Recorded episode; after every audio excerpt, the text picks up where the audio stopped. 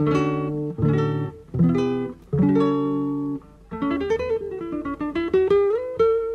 Central 3 apresenta o Cinema Nacional em Revista. É o Central Cine Brasil.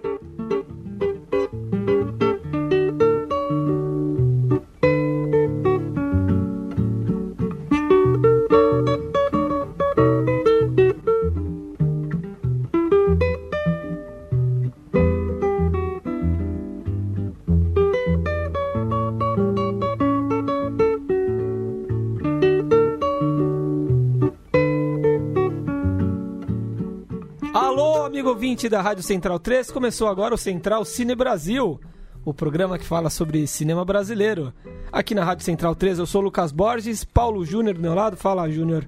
Tudo bem, Lucas? Um abraço para quem acompanha o Central Cine Brasil. Hoje a gente vai tratar de dois documentários em cartaz primeiro de Como Fotografei os Yanomami, a gente está na linha com o diretor Otávio Cury, e no segundo bloco a gente vai tratar de Hilda Ilst Pede Contato, documentário sobre a escritora Hilda Ilst, da Gabriela Gribe, que também vai bater um papo com a gente. Isso aí, conosco de volta Burilo Costa também. Boa noite, e hoje em rodada dupla para compensar o período de ausência aí, né? Então vamos Sim. com dois filmes para voltar com gás total.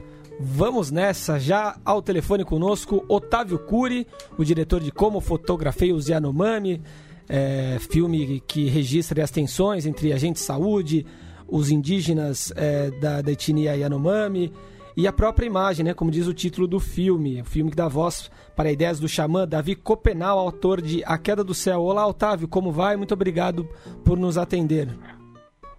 Olá, Paulo. Olá, Murilo. Obrigado pelo convite aí para contar um pouco do, do filme e estimular o pessoal aí, aí a sair de casa e ir pro cinema. Otávio, é, queria que você começasse é, explicando a, a, abordagem do filme.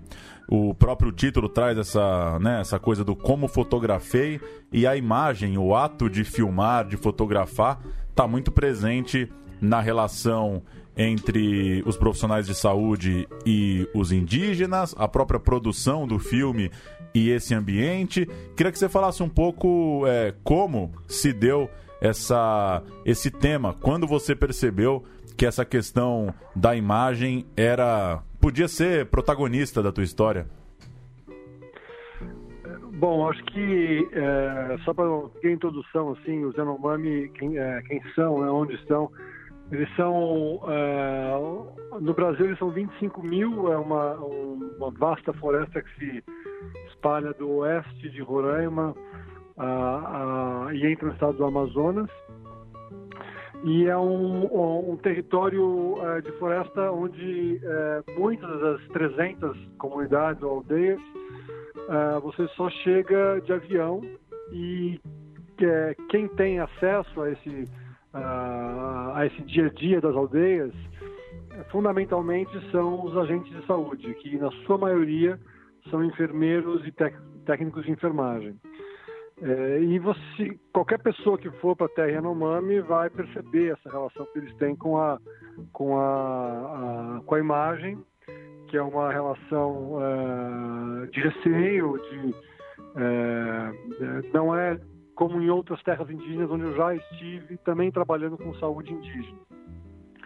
Então, é, isso me chamou a atenção é, é, quando eu estava acompanhando alguns uh, atendimentos na Serra de Surucucu, que é a região que faz fronteira com, com, Roraima, com, Roraima, com, a Venezuela.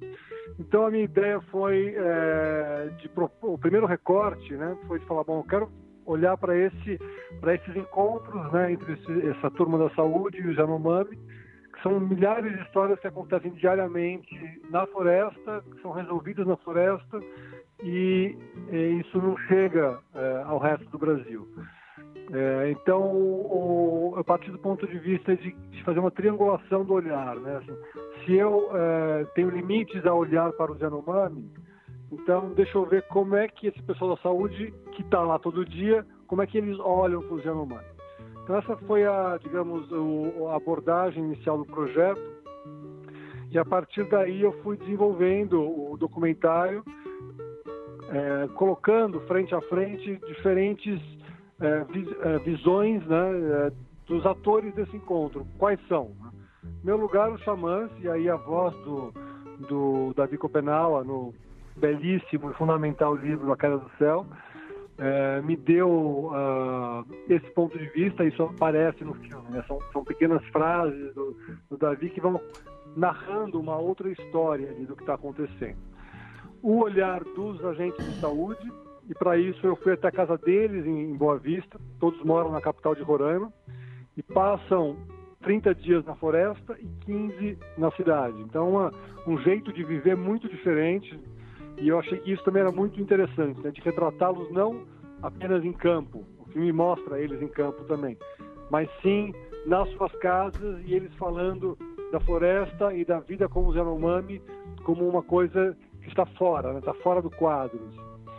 É, e me pareceu importantíssimo tra trazer o ponto de vista de uma figura que é chamada do Agente Indígena de Saúde, né, que é o AIS, Toda terra indígena tem essa, tem essa figura do agente indígena de saúde, que são os, os, os uh, indígenas da, da, da, etnia específica, no caso dos Yanomami, que trabalham para a saúde federal também, fazendo a ponte entre eh, os enfermeiros que não falam Yanomami, falam muito mal Yanomami, e os Yanomami que não falam português. Só alguns falam algumas, algumas coisas. Né? Então é uma figura chave nessa, nessa nessa, nesse encontro que muitas vezes parece um desencontro. Né? E o filme, como o título sugere, ele parte dessa, desse meu é, desse impedimento da filmagem, esse meu de um certo limite, né, até onde eu, até onde eu fui ao retratá-los.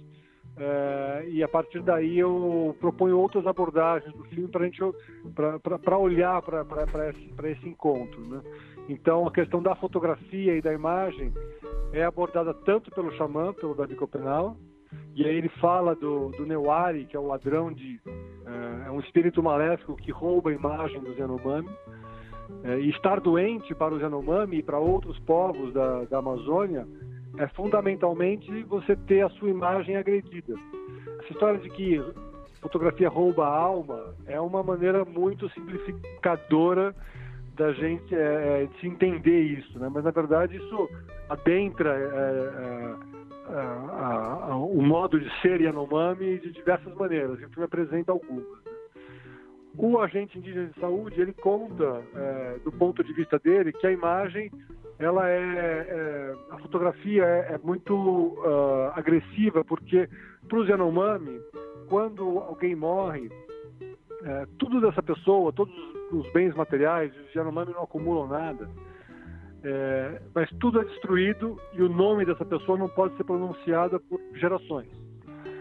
Então, a existência de um registro fotográfico, isso vai é, de encontro, em oposição a, essa, a, a, esse modo de entender o mundo dos Yanomami. E, finalmente, os, os brancos, né?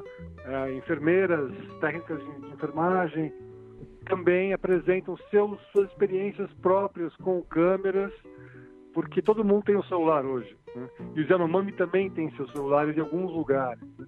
Então o filme ele ele é, ele navega nesse caldeirão onde saúde e imagem estão intimamente ligados. O filme ele quer menos é, falar do que é, assim, das doenças específicas é, de que se trata o atendimento, mas muito mais desse encontro que no meu ponto de vista né, era um capítulo é um capítulo pouco falado no documentário brasileiro no cinema brasileiro talvez porque existam questões é, é, hiperurgentes como a, a questão da terra e a, e tantas outras injustiças, e acho que fala-se pouco desse que é o maior e, e mais frequente encontro é, que se dá entre o que se chama de branco né, e o que se chama né, de, né, de, de uh, e os povos indígenas em geral. Né?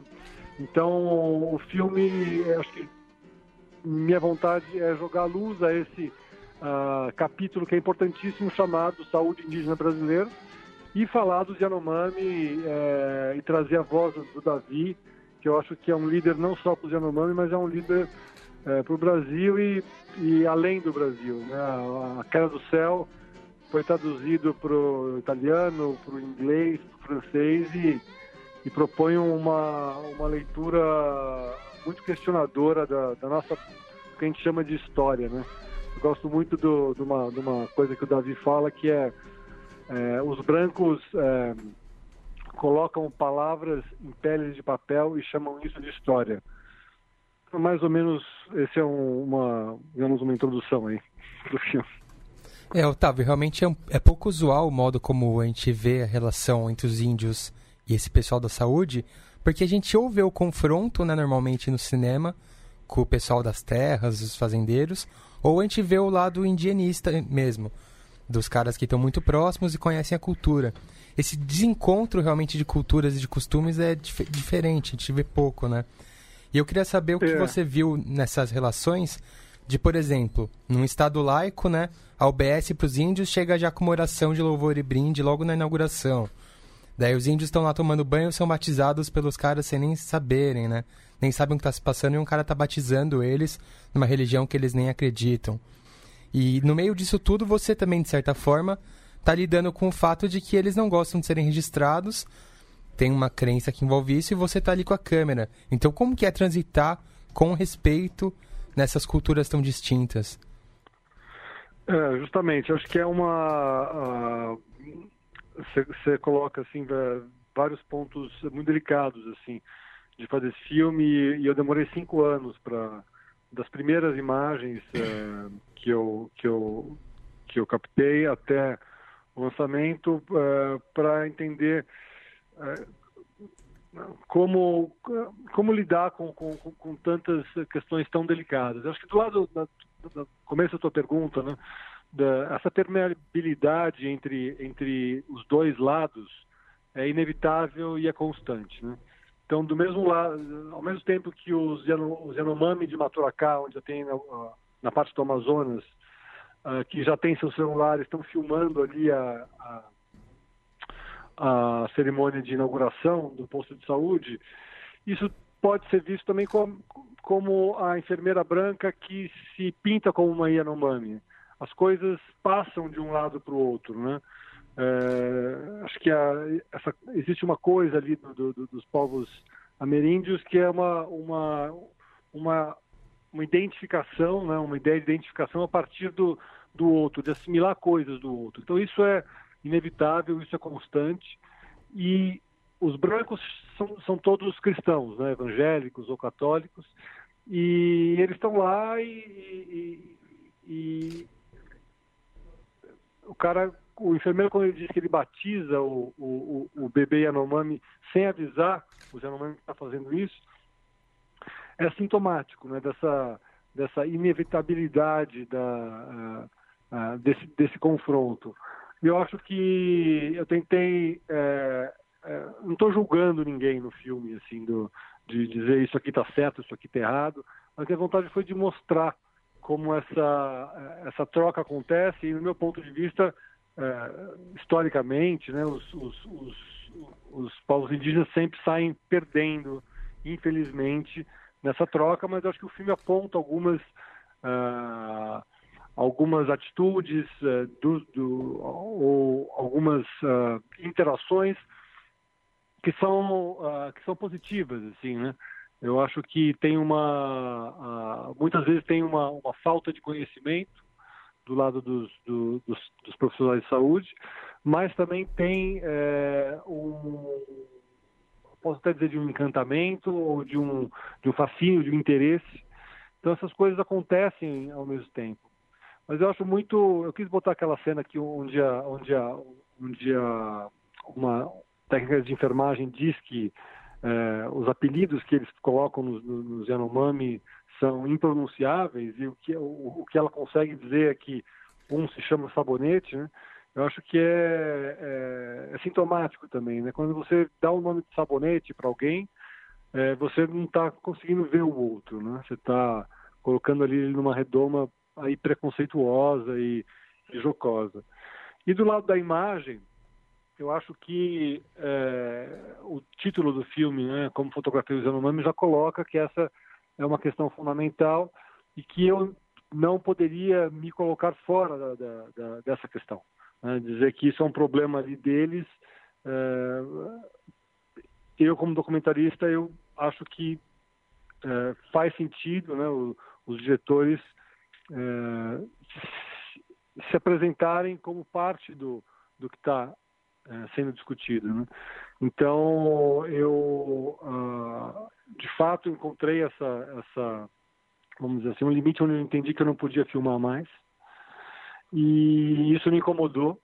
É, e eu quis entender uh, os porquês disso. Acho que quando eu comecei, é, eu sabia muito pouco. Um, um, e quando eu teve agora no lançamento, eu acho que eu aprendi um pouco e acho que tem muito mais para aprender. Né? Então, eu acho que mostrar que é, eu, que estava lá com uma câmera, como um realizador branco da cidade de São Paulo, eu não me eximo da culpa, né? ou, da, ou, da, ou da responsabilidade de debater isso. Então, eu dou a palavra ao agente indígena de saúde para ver o que, é, é, como ele vê isso, né? e coloco as palavras do Davi como uma, um sinal de, de respeito absoluto ao, ao entendimento deles do mundo. É, a gente tem visto uma produção né, crescente colocando o indígena em foco. É, exemplo de Espagé, Martírio, Taiguauã, Jabutiaanta, entre outros. E, e se fala também bastante já de produções é, feitas pelos próprios indígenas, né, filmadas pelos próprios indígenas, com, com esses povos nativos tomando o, o controle, né, e não só sendo registradas sob o olhar de diretores brancos, né, como você citou agora. É, eu queria saber de você, pela sua experiência, se isso já se nota também em, em Roraima, ali na, na, região dos Yanomamis, e o que você sabe a respeito de, de produções feitas é, de forma né, mais integral e ah. protagonizada pelos indígenas. Não, exatamente. Eu acho que isso é, é, é fundamental e é crescente no, no Brasil. Acho que é, não dá para hoje não conhecer o, proje o, projeto Vídeo nas Aldeias, que ao longo de, se eu não me engano, uh, não sei se 10 ou, ou 15 ou, anos vem, uh, através de workshops, fazendo uh, um trabalho conjunto com realizadores indígenas capacitando-os para fazerem seus próprios filmes. Esses filmes já rodam o Brasil, infelizmente ainda só em pequenas uh, mostras uh, e, e, festivais também, como o Fórum Doc de Belo Horizonte, que sempre tem uma janela uh, para esse tipo de produção. Existem também produções onde há uma co-direção entre um, um diretor indígena e um diretor branco, que também são uh, são muito é muito importante que haja esse diálogo. Eu acho que o meu filme ele não ele não assim ele vai para o ele vai para outro lado, né? até no, no, título que está em primeira pessoa. É, mas eu acho que é fundamental que que haja fomento e que haja é, agora acho que o que é mais importante ainda é espaço para que esses filmes bons que já existem possam ser vistos e, e discutidos. Lá em Roraima é, eu conheço um, um, um, filme Dúvidas nas Aldeias que fala da demarcação da terra indígena Raposa Terra do Sol, que fica no lado leste, né, o povo Macuxi. E, mas tem exemplos aí pelo, por todo, toda a Amazônia e enfim, em São Paulo também, é, os índios Guarani, isso está tá acontecendo. Maravilha. É, agradecendo Otávio Cury, diretor de Como Fotografei os Yanomami, estreando nessa quinta-feira, 9 de agosto. Então, para quem estiver ouvindo é, na sexta, no final de semana, vale a pena correr para o cinema, acompanhar a produção do Otávio. Valeu, Otávio. Obrigado pelo papo. Boa jornada aí com o filme. A gente espera que muita gente aproveite a obra na tela grande. E a gente se fala numa próxima. Obrigado, um abraço a todos. Um abraço, Otávio. Como o Otávio mesmo disse, uma, uma abordagem diferente, né? Do, do que a gente viu no, em Martírio, né? Como você citou, que é uma imersão é, completamente. Documento é, histórico. Né? É, uma, um outro tipo de, de documento. E como esse Pajé, que como o Bolognese falou pra gente aqui num programa recente, tem um tom mais de ensaio, né? E mais Poético. mais poético, mas. Acho que o grande mérito do, do filme do Otávio é ter trazido à luz esse assunto, né? Ter trazido à luz a, o protagonismo do ato de fotografar e de filmar, né? Uhum. É, acho que é o, o ingrediente que, que amarra, né? Que, que traz curiosidade pro espectador, que dá vontade de você entender é, mais do que a, essa, essa tensão, essa diferença entre brancos e índios. Pelo menos Que é eu, algo que eu- já tem sido mais retratado em, né, em numerosos filmes, vários dos quais a gente já, já falou sobre aqui no programa. Acho que o que traz de novo é isso mesmo, essa questão da, do, do registro da imagem, como o indígena, os Yanomamis especificamente, lidam com isso, né? É, eu gostei bastante também dos interlúdios que tem ali no meio com os trechos do, in- do livro escrito pelo Xamã, né? Aquilo lá é bem legal de assistir, tem, dá uma ideia da cultura deles de uma maneira bem da oralidade deles, né? Não é escrito por um cara escritor, não é colocado em palavras bonitas, é- são as palavras do próprio índio que contam com imagens bem poéticas, ficou bem legal aquilo ali. E tem uma coisa que é, hoje talvez parece óbvio falar, né? Mas que essa coisa da, do realizador branco se colocar dentro da história, né?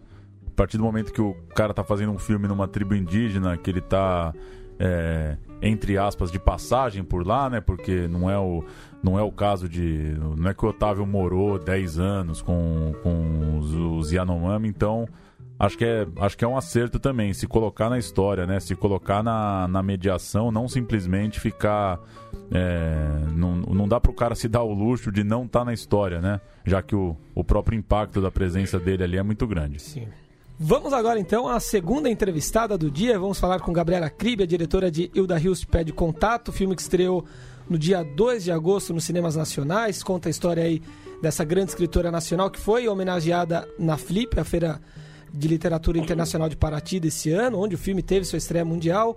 Um longa que traz o registro das fitas em que a Hilda registra o áudio da tentativa de contato com outras dimensões, inclusi- inclusive citando o nome de várias pessoas mortas. Esse filme tem foto, direção fotográfica do grande Rui Poças e direção de som de Vasco Pimentel. Olá, Gabriela, muito obrigado por nos atender. Oi, boa noite. Quer dizer, boa tarde, né? Ou bom dia. Depende do momento em que estiverem ouvindo.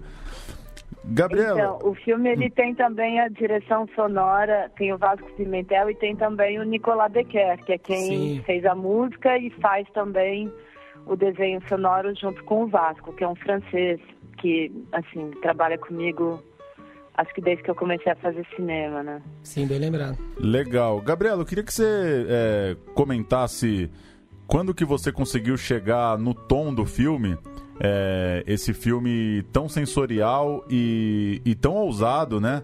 É, o filme não, não pretende ser uma, uma cinebiografia da Hilda, também não pretende se dedicar a trazer análises ou avaliações sobre a obra. É, queria que você falasse um pouco é, quando que você se deu conta que esse tinha que ser o tom do filme? Um filme muito intimista, em que a gente até fez questão de citar é, som, fotografia, porque eles são de fato muito protagonistas do clima Cinema, que, você, né? que você conseguiu criar, é, até para quem de repente pensou que estava indo acompanhar uma, uma, uma, uma cinebiografia direta sobre uma escritora, se surpreende para mim positivamente. Olha, eu acho a primeira coisa assim que eu que me vem à mente para responder sua pergunta é que eu faço cinema, né? E, e cinema, eu acho que é muito mais do que passar uma informação, né? O cinema ele justamente faz essa junção assim do som e da imagem para criar uma terceira coisa, né? Que, que no meu caso, meus filmes todos eles têm essa essa pegada mais sensorial, assim. E eu não sou exatamente uma documentarista. Eu, ah, a minha filmografia, desde que eu comecei a fazer filme, ela eu sempre fiz é, realismo fantástico, né? Então está muito mais conectado com é o que eu sei fazer. Né? E, e, o fato de eu ter feito um filme sobre a Hilda é porque eu tive um convite para fazer um filme sobre a Hilda. Então eu fiquei me perguntando como que eu iria falar sobre ela se eu exatamente não tinha um conhecimento assim é, profundo sobre a obra dela, né? Mas ao mesmo tempo eu fiquei super instigada para fazer um filme sobre ela. E quando eu fui na Casa do Sol é, conversar sobre esse convite e, e para que me explicassem melhor assim o que, que eles esperavam de mim, eu vi essa caixa de papelão meio assim embaixo da cama dela, no quarto, num canto assim do quarto da Hilda, com essas fitas cassetes. Aí imediatamente eu visualizei o filme, que seria ela mesmo falando quem ela era, né? O filme é muito mais uma tentativa de trazer uma presença da Hilda para as telas, para que ela possa existir nesse espaço, né? Da, da cinematografia para que as pessoas se talvez interessem por ela e depois elas podem se informar ou antes, né? Sobre sobre quem ela é, porque na verdade não sei se um, um filme, se a função de um filme é trazer informação. A gente já tem a informação tão acessível pela internet, pelo Google, né? Então a ideia era fazer realmente um objeto, um filme. Eu me inspirei muito na invenção de Morel. Não sei se você conhece, é um, se alguém conhece, é um romance do Bioy Casares que inventa uma máquina que reproduz realidades, né? Então eu queria fazer um filme que pudesse passar nessa máquina do Morel, que ficasse ali dentro, a Casa do Sol e todas essas experiências que aconteceram na Casa do Sol. Então só podia ser sensorial, né? Um filme assim. É, Gabriela, acho que o filme passa bastante isso, né? Ele mais instiga do que revela, né? Tem mais esse sentido sensorial do que de descoberta realmente da Hilda. A gente não fica sabendo tanta informação, fica mais a curiosidade mesmo, né? Como vá atrás, se gostou, vá atrás, leia, procure, porque o filme não é exatamente para isso, né? Tem outra proposta.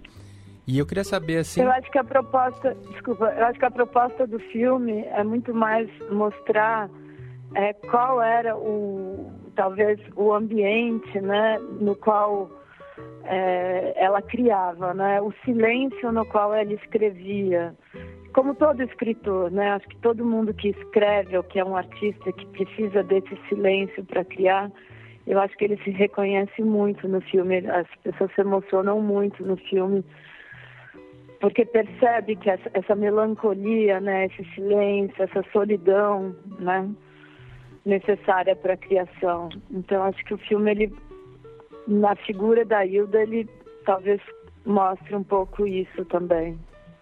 É, é uma busca dela também, né, para ouvir os outros e através da sua do seu filme é uma busca dela para ser ouvida de repente, né, para que as pessoas cheguem na obra dela.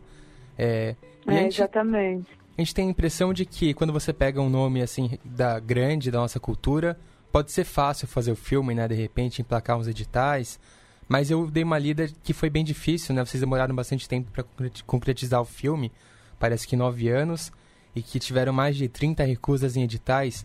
Então eu queria que você falasse um pouco sobre esse caminho tortuoso aí até o fim, porque às vezes a gente tem a impressão de que pode ser fácil, né? Pegar um nome e homenagear, assim, mas de repente até a própria proposta do filme pode ter dificultado esses caminhos. É, a dificuldade ela continua depois que o filme termina, né? Desculpa. É, a primeira coisa é que não é fácil fazer um filme sobre Hilda Hilst, né? Tipo, é, não, é, não é fácil nem ler Hilda Hilst, né? As pessoas agora, né? Ela demorou tanto tempo para ser lida, né? 14 anos, né? Desde que ela começou a escrever, ela nunca foi muito popular. E, e, eu, e foi engraçado porque eu ganhei o primeiro edital que eu me inscrevi, eu ganhei, que foi Petrobras. Aliás, eles foram grandes parceiros até o final.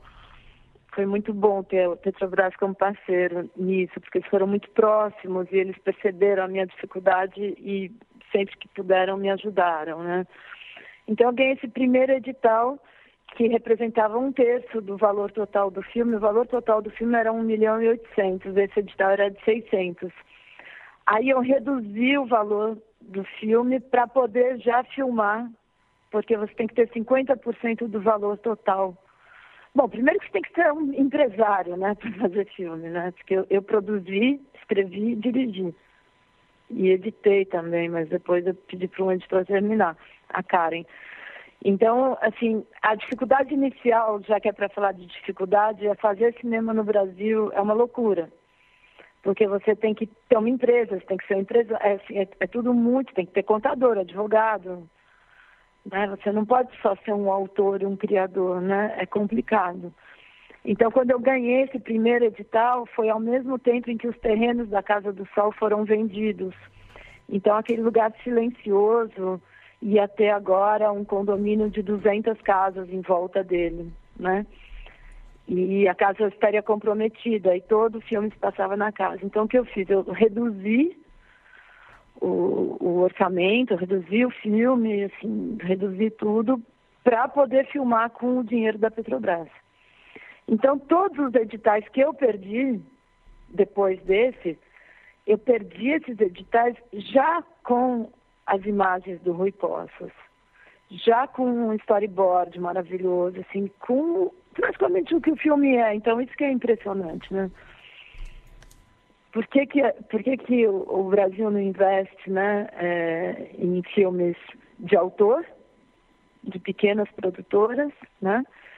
E filmes de arte, né? Digamos que não é. Se eu, se eu fosse fazer esse filme que vocês falaram com entrevistas e depoimentos simples, né? Um recorte de informações, eu teria terminado já nesse há 10 anos atrás, né? Mas a ideia era de fazer um filme, assim, que eu considero um filme de cinema, né? Que é uma coisa mais sensorial mesmo, menos informativa. Então, então eu perdi todos esses editais com esse material em mãos, né? E quando eu desisti de tudo, né?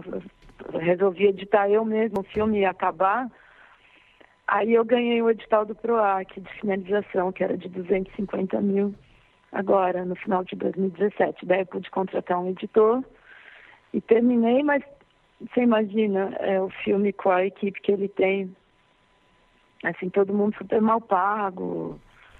É, parece que é muito dinheiro, né? Mas metade do dinheiro vai para a própria burocracia do cinema, né? Isso que é o pior. E... Então é muito doloroso, muito cruel. E você termina o filme e ele fica Ó, eu fiquei uma semana em sala agora, semana passada. A gente teve mais público que todas as estreias nacionais, né? A gente teve dois mil espectadores. Nessa semana que começa hoje, porque é toda quinta, a gente já foi assim para uma sessão por sala. Então é uma crueldade que não termina. E, né? e Gabriela, é, ah, eu me não interesso. Sei eu, não sei se eu respondi bem sua pergunta, tá? Não, respondeu sim. E é muito. O filme é muito. O filme é muito impactante. É, eu, eu saí muito, muito satisfeito, muito feliz mesmo da sala. E me interessa muito essa questão da de ressignificar os lugares mesmo, né? Eu nunca, nunca fui à Casa do Sol e é, é, é, muito interessante essa, essa ressignificação, porque se um dia eu estiver lá, eu já vou estar tá muito impactado e, e, muito tomado pela forma com que o filme me mostrou, né?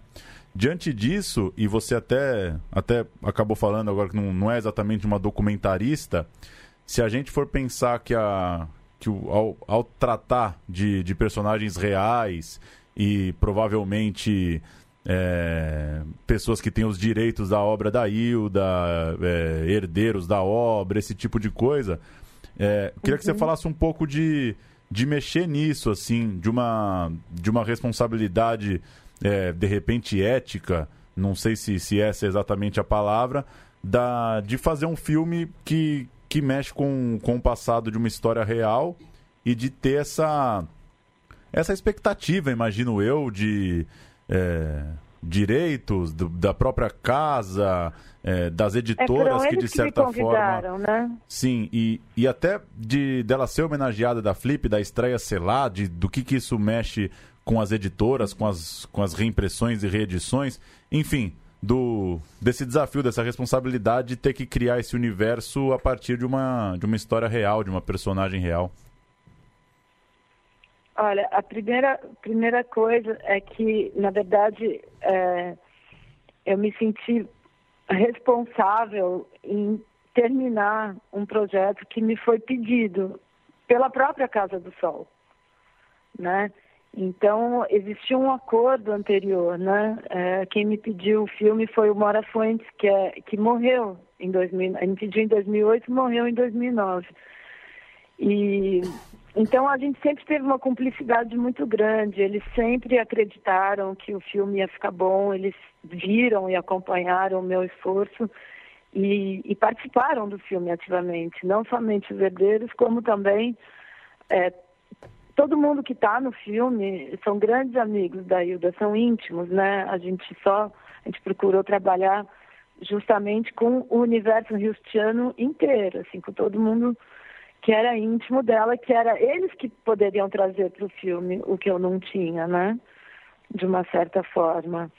Por outro lado, é, a gente terminou o filme, é, eu fico pensando assim, nossa, demorei 10 anos, que absurdo, mas na verdade a gente terminou o filme no ano certo, porque eu terminei o filme e, eu, e a Flip, eu vinha saber que seria a homenageada seria Hilda Hilst, uma semana depois do término do filme. Então foi uma coincidência gigante, maravilhosa. E, e isso foi bom para todo mundo, né? Foi bom, assim, as pessoas saem do filme com vontade de ler a Hilda, então as vendas aumentam. Eu fiz um livro também. Tem um livro também do filme, né? E é um, um livro que tem aquele código QR, então tudo que está no livro você pode ouvir. Inclusive, você pode ouvir toda a transcrição, fiz toda a transcrição de todo, de todo o acervo de fitas dela, né? Então dá para ouvir também para vocês que têm podcast. É muito bacana. E, então foi bom para todo mundo tudo isso, né? Foi, foi uma alegria, assim, geral, entendeu? De ter na Flip pela primeira vez um filme, porque não tinha cinema na Flip também. Foi inaugurado o cinema. A gente abriu o cinema e a Flip, tudo com, com uma mesa, né? É, eu e o Vasco Pimentel, a gente fez uma mesa, aí de tarde a gente lançou, eu lancei o livro e de noite teve o filme. Então, acho que são só coisas boas. Eu, eu me sinto responsável, assim, por ter levado a cabo o projeto, né? Um desafio. Mas a gente nunca desacredita, né? Isso que é bom também é, você tem certeza que o filme está te esperando lá no final, sabe? É, Gabriela, aproveitando o gancho de você ter dito que foi convidada, né, para fazer o filme, eu queria saber um pouco mais como foram esses convites, né? É, como chegou esse convite em você, a partir do que? A partir de um filme seu que viram e gostaram? E também como você chegou no, no Vasco, né, e no Rio Poças, porque o trabalho do Rui no cinema nacional recente é incrível ele está com uma filmografia curta, mas impressionante. E o Vasco tem um trabalho uhum. também muito bom no filme.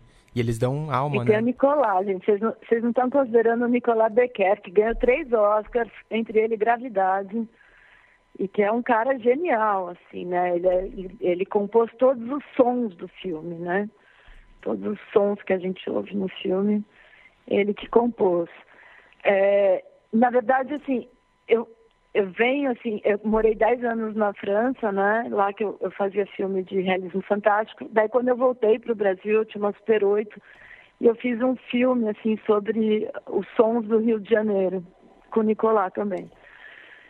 E, e daí, a filha do Gianni Rato, que é um cenógrafo, um homem de teatro italiano, que morou e, e revolucionou o teatro brasileiro, ela viu esse filme meu Inspirou e me pediu para eu fazer um filme sobre o Jane Rato. Aí foi meu primeiro longa-metragem, que chama Mochila do Mascate, que é o nome da autobiografia dele. E daí o, o herdeiro da Hilda viu o filme sobre o Jane e me pediu para fazer o filme da Hilda. Aí eu fui lá conhecê-lo e, enfim, e vi as fitas e fiz o projeto. E, quando, e meu trabalho é bem estético, então quando eu fiz o projeto eu fiquei me perguntando, e agora, com quem que eu vou filmar isso, né? Qual fotógrafo? Porque, porque eu sempre trabalhei na França, né? E eu não tinha alguém que eu trabalhasse aqui no Brasil, ou eu mesma que fazia, só que era um projeto muito grandioso para fazer sozinha. E eu queria um fotógrafo, um fotógrafo que fosse um leitor, que tivesse um trabalho estético, um trabalho bonito, mas não uma imagem que fosse um antepara, sabe, ao filme, um, uma imagem que você pudesse ir através dela, que fosse mais uma inspiração. E daí eu vi Tabu. O, é, na verdade, o Rui fez bastante filme aqui no Brasil, mas eu acho que eu fui talvez a primeira a chamar ele para vir fazer filme aqui. Mas que demorou tanto que nesse meio de tempo ele fez vários outros, né? Mas quando eu vi Tabu, eu falei, não, tem que ser ele. Daí eu entrei em contato com ele, assim, pelo Facebook. expliquei o projeto. Eu não tinha dinheiro, assim, muito dinheiro, né, para pagá-lo e tal, mas daí eu perguntei se ele poderia, se ele seria capaz de filmar o invisível. Fiz um desafio. Aí ele aceitou o desafio. Então eu tinha o Rui e o Nicolas Becker trabalhando comigo desde o início. E daí no final, aí o Nicolé é francês e não fala português. Então no final, para fazer a edição é, de som, o Rui falou, o Rui me propôs o Vasco, que é muito amigo dele, falou, por que, que o Vasco não vem para fazer com você, te ajudar nessa edição de som? Daí o Vasco veio e a gente terminou e fez a mixagem e tal. Então foi assim mais ou menos que aconteceu. E tem também a Karen Harley, né, que fez a montagem do filme, que é que eu fiz a montagem e ficou ruim, né? Não, não, não consegui fazer assim, eu não sou montadora. Né? Daí quando eu ganhei o PROAC, eu convidei a Karen e ela realmente, assim, nossa, ela fez uma montagem maravilhosa, né? Que é um filme difícil, né? Porque ele não é muito linear. E quem mais que está no filme? Ah, Luciana Domes, que também, que é uma atriz, que na verdade ela é uma cirurgiã do sistema digestivo, vai vendo. E ela encarnou a Hilda de um jeito, assim, incrível, porque ela ficou realmente muito parecida com a Hilda, né? E tem uma coisa importante também de dizer, é que em termos de... O filme, ele parece, né, que é uma coisa, assim, meio sem pé nem cabeça, mas na verdade, ele é um grande arquivo, porque todos os sons do filme são originais da Casa do Sol. Quando ela vira uma página, essa página foi virada pela Hilda. Os latidos dos cachorros são da, da época da Hilda. A, a, quando ela puxa a cadeira, entendeu? Então, na verdade, eu colei imagens nos sons, né? Que já existiam, que estavam ali à espera de uma imagem, né? Que talvez para um escritor também seja assim, né? Talvez ele vá pescar lá no silêncio as palavras que estão lá adormecidas esperando pelo poeta, né? Maravilha.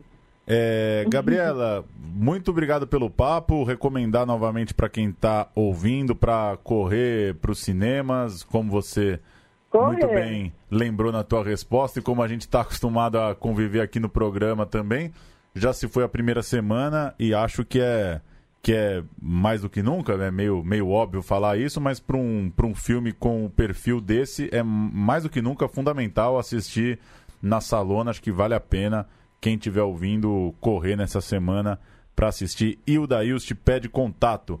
Gabriela, valeu pelo papo, pela sua atenção com a gente. Boa jornada aí com o filme. Tomara que muita gente assista a, a sua obra e a gente se fala numa próxima. Obrigado. Obrigada. Tá aí então. Hilda Ilst pede contato.